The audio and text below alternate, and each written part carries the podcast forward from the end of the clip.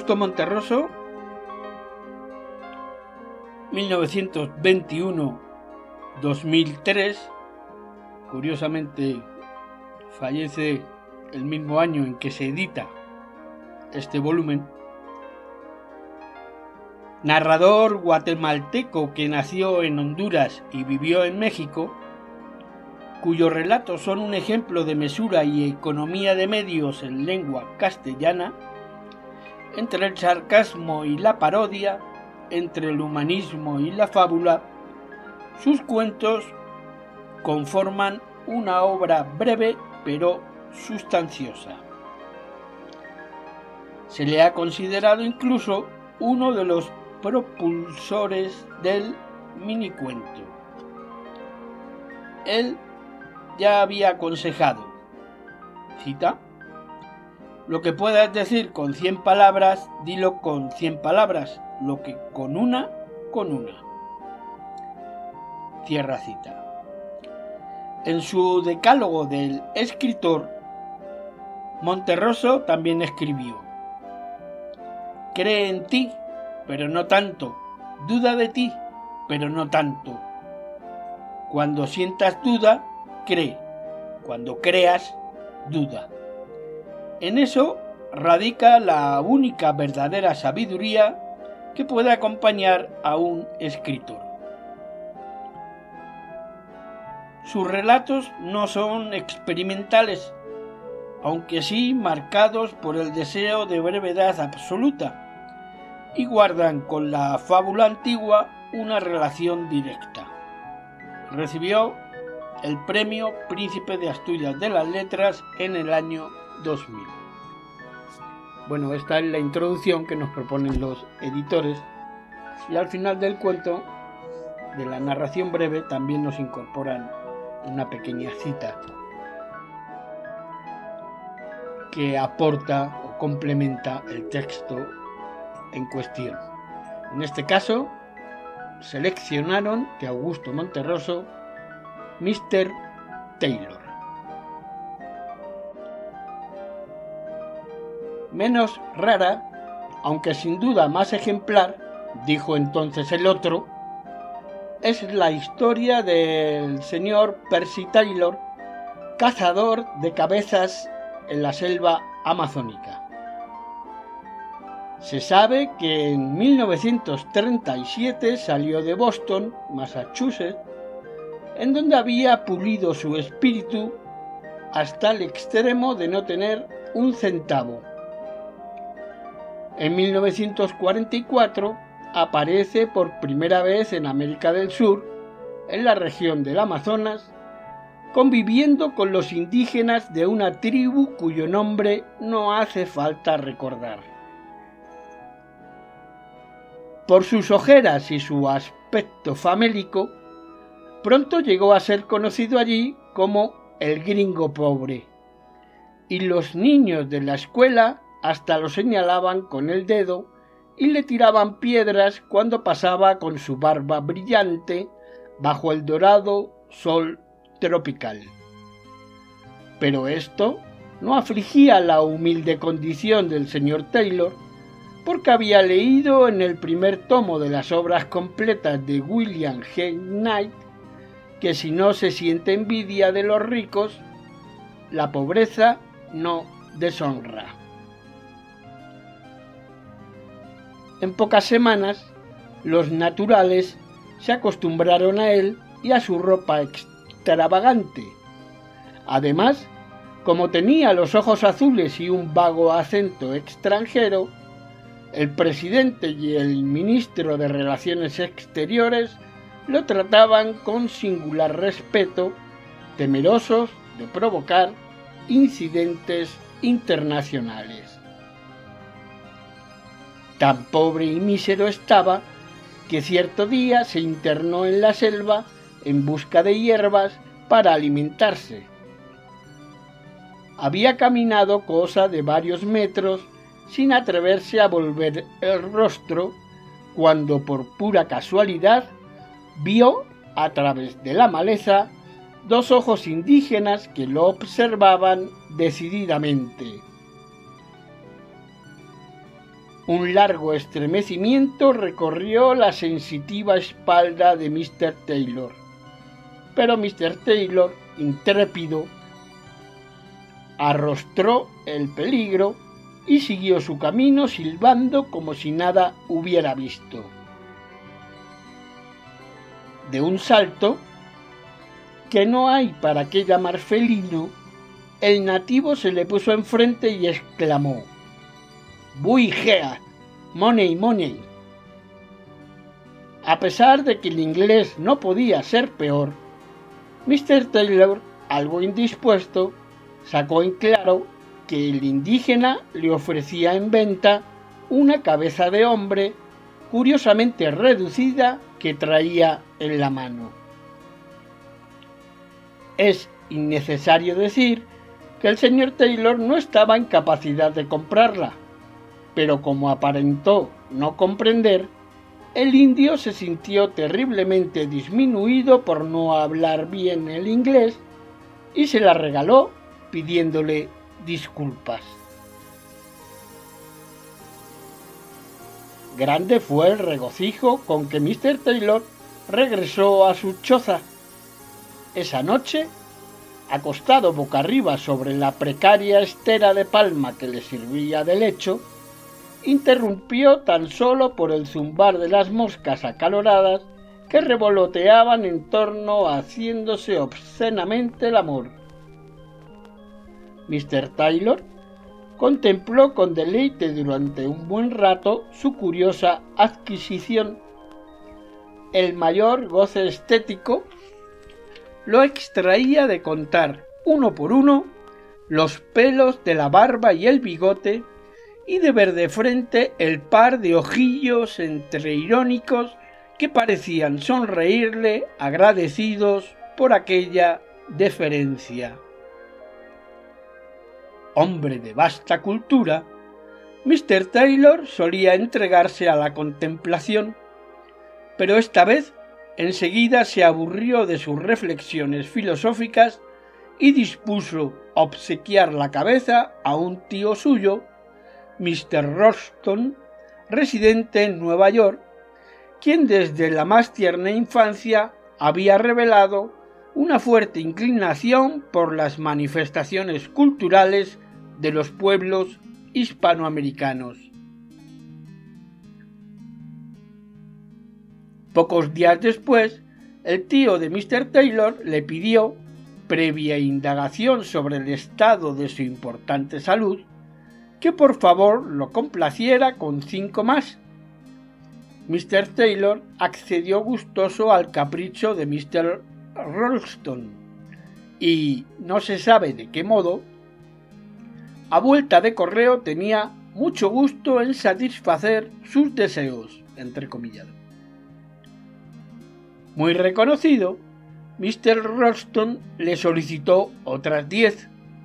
Mr. Taylor se sintió halagadísimo de poder servirlo. Pero cuando pasado un mes aquel le rogó el envío de veinte, Mr. Taylor hombre rudo y barbado, pero de refinada sensibilidad artística, tuvo el presentimiento de que el hermano de su madre estaba haciendo negocio con ellas. Bueno, si lo quieren saber, así era. Con toda franqueza, Mr. Roston se lo dio a entender en una inspirada carta, cuyos términos resueltamente comerciales hicieron vibrar como nunca las cuerdas del sensible espíritu de Mr. Taylor. De inmediato concertaron una sociedad en la que Mr. Taylor se comprometía a obtener y remitir cabezas humanas reducidas en escala industrial, en tanto que Mr. Ralston las vendería lo mejor que pudiera en su país. Los primeros días hubo algunas molestas dificultades con ciertos tipos del lugar, pero Mr. Taylor, que en Boston había logrado las mejores notas con un ensayo sobre Joseph Henry Silliman, se reveló como político y obtuvo de las autoridades no sólo el permiso necesario para exportar, sino además una concesión exclusiva por 99 años.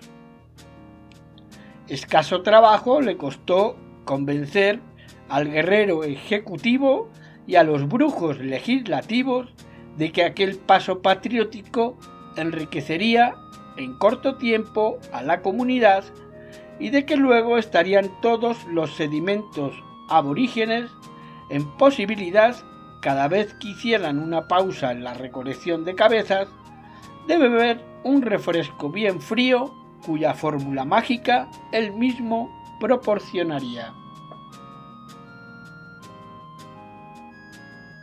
Cuando los miembros de la Cámara, después de un breve pero luminoso esfuerzo intelectual, se dieron cuenta de tales ventajas, sintieron hervir su amor a la patria y en tres días promulgaron un decreto exigiendo al pueblo que acelerara la producción de cabezas reducidas. Contados meses más tarde, en el país de Mr. Taylor, las cabezas alcanzaron aquella popularidad que todos recordamos. Al principio era privilegio de las familias más pudientes, pero la democracia es la democracia y nadie lo va a negar, en cuestión de semanas pudieron adquirirlas hasta los mismos maestros de escuela. Un hogar sin su correspondiente cabeza teníase por un hogar fracasado. Pronto vinieron los coleccionistas y con ellos las contradicciones. Poseer 17 cabezas llegó a ser considerado de mal gusto, pero era distinguido tener 11. Se vulgarizaron tanto que los verdaderos elegantes fueron perdiendo interés y ya solo por excepción adquirirían alguna si presentaba cualquier particularidad que la salvara de lo vulgar. Una muy rara, con bigotes prusianos, que perteneciera en vida a un general bastante condecorado, fue obsequiada al Instituto Danfeller, el que a su vez donó como de rayo tres y medio millones de dólares para impulsar el desenvolvimiento de aquella manifestación cultural tan excitante de los pueblos hispanoamericanos. Mientras tanto, la tribu había progresado en tal forma que ya contaba con una veredita alrededor del palacio legislativo. Por esa alegre veredita paseaban los domingos y el día de la independencia los miembros del Congreso carraspeando, luciendo sus plumas, muy serios riéndose en las bicicletas que les había obsequiado la compañía. Pero ¿qué quieren? No todos los tiempos son buenos. Cuando menos lo esperaban, se presentó la primera escasez de cabezas. Entonces comenzó lo más alegre de la fiesta. Las meras defunciones resultaron ya insuficientes el ministro de Salud Pública se sintió sincero y una noche caliginosa, con la luz apagada, después de acariciarle un ratito el pecho, como por no dejar, le confesó a su mujer que se consideraba incapaz de elevar la mortalidad a un nivel grato a los intereses de la compañía, a lo que ella le contestó que no se preocupara, que ya vería cómo todo iba a salir bien y que mejor se durmieran. Para compensar esa deficiencia administrativa, fue indispensable tomar medidas heroicas y se estableció la pena de muerte en forma rigurosa. Los juristas se consultaron unos a otros y elevaron a la categoría de delito penado con la horca o el fusilamiento según su gravedad, hasta la falta más nimia. Incluso las simples equivocaciones pasaron a ser hechos delictuosos. Ejemplo, si en una conversación banal alguien, por puro descuido, decía hace mucho calor y posteriormente podía comprobársele termómetro en mano que en realidad el calor no era para tanto, se le cobraba un pequeño impuesto y era pasado ahí mismo por las armas, correspondiendo la cabeza a la compañía y, justo es decirlo, el tronco y las extremidades a los dolientes. La legislación sobre las enfermedades ganó inmediata resonancia y fue muy comentada por el cuerpo diplomático y por las cancillerías de potencias amigas. De acuerdo con esa memorable legislación, a los enfermos graves se les concedían 24 horas para poner en orden sus papeles y morirse. Pero si en este tiempo tenían suerte y lograban contagiar a la familia, obtenían tantos plazos de un mes como parientes fueran contaminados. Las víctimas de enfermedades leves y los simplemente indispuestos merecían el desprecio de la patria y en la calle cualquiera podía escupirles el rostro. Por primera vez en la historia fue reconocida la importancia de los médicos. Hubo varios candidatos al premio Nobel que no curaban a nadie, fallecer se convirtió en ejemplo del más exaltado patriotismo, no sólo en el orden nacional, sino en el más glorioso, en el continental. Con el empuje que alcanzaron otras industrias subsidiarias, la de ataúdes, primer término, que floreció con la asistencia técnica de la compañía, el país entró, como se dice, en un periodo de gran auge económico. Este impulso fue particularmente comprobable en una nueva veredita florida, por la que paseaban, envueltas en la melancolía de las doradas tardes de otoño, las señoras de los diputados, cuyas lindas cabecitas decían que sí, que sí, que todo estaba bien cuando algún periodista solícito, desde el otro lado, la saludaba sonriente sacándose el sombrero. Al margen, recordaré que uno de estos periodistas, quien en cierta ocasión emitió un lluvioso estornudo que no pudo justificar, fue acusado de extremista y llevado al paredón de fusilamiento. Solo después de su abnegado fin, los académicos de la lengua reconocieron que ese periodista era una de las más grandes cabezas del país, pero una vez reducida quedó tan bien que ni siquiera se notaba la diferencia. ¿Y Mr. Taylor? Para ese tiempo ya había sido designado consejero particular del presidente constitucional. Ahora, y como ejemplo de lo que puede el esfuerzo individual, contaba los miles por miles. Mas esto no le quitaba el sueño porque había leído en el último tomo de las obras completas de William G. Knight que ser millonario no deshonra si no se desprecia a los pobres. Creo que con esta será la segunda vez que diga que no todos los tiempos son buenos.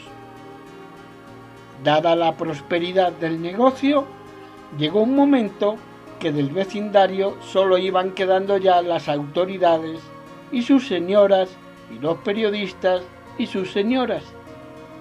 Sin mucho esfuerzo, el cerebro de Mr. Taylor discurrió que el único remedio posible era fomentar la guerra con las tribus vecinas. ¿Por qué no?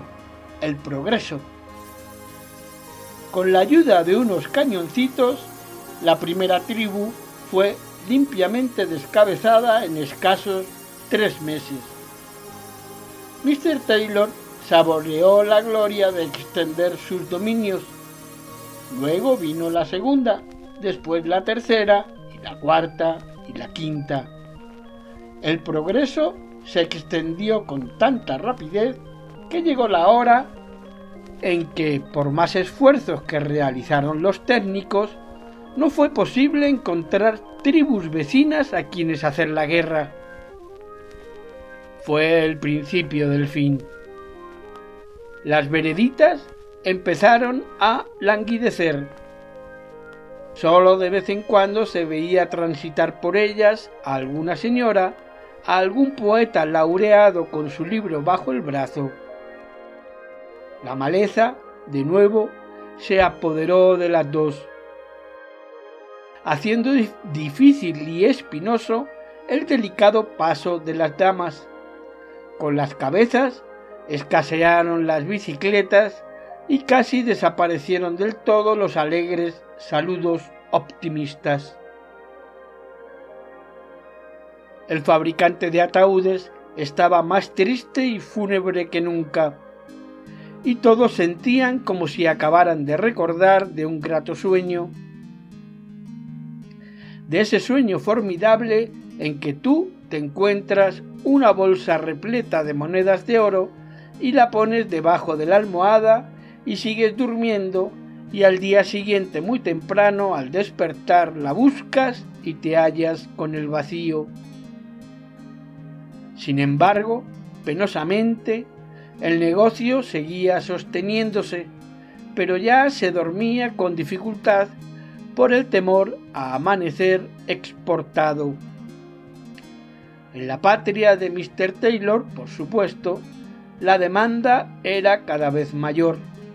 Diariamente aparecían nuevos inventos, pero en el fondo nadie creía en ellos y todos exigían las cabecitas hispanoamericanas.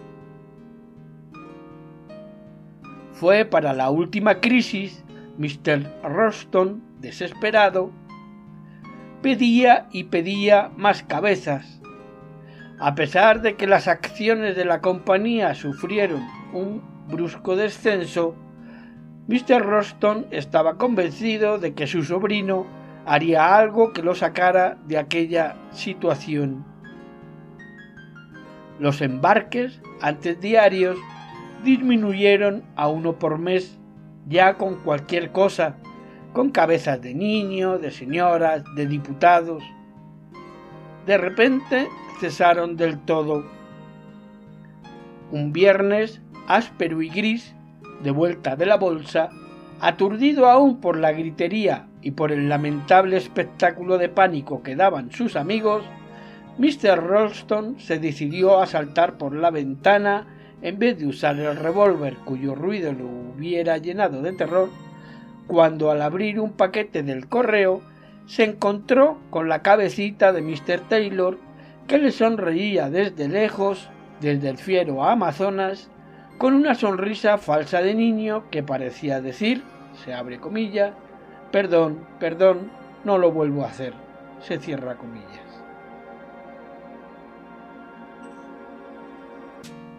Así concluye esta narración breve, no voy a poner calificativo, de Mr. Taylor correspondiente a Augusto Monterroso, que no será mago, eh, mismo que estamos conmemorando su siglo de haber nacido.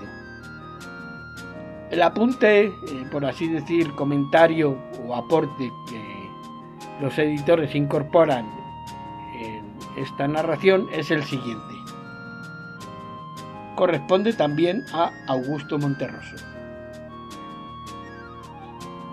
Se abre comillas.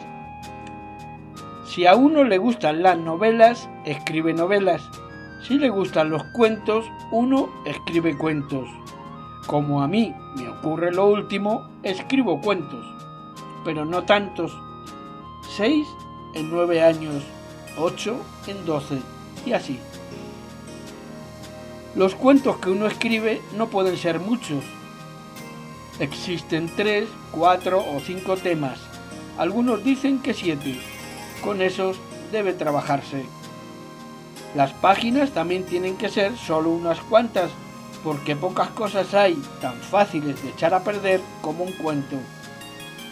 Diez líneas de exceso y el cuento se empobrece. Tantas de menos y el cuento se vuelve una anécdota. Y nada más odioso que las anécdotas demasiado visibles, escritas o conversadas. Se cierra comillas, Augusto Monterroso. Ese es el apunte, por así decir, didáctico, que en este caso el autor comenta de su actividad literaria, que es el cuento, la narración breve, y que nos dice que ni de más ni de menos, sino que lo preciso y que no es necesario escribir miles de cuentos, puesto que los temas no son tantos. Agradezco vuestra atención su atención eh, a la hora de escuchar este comienzo de las obras maestras del relato breve. Nos vemos, sean felices y lean mucho.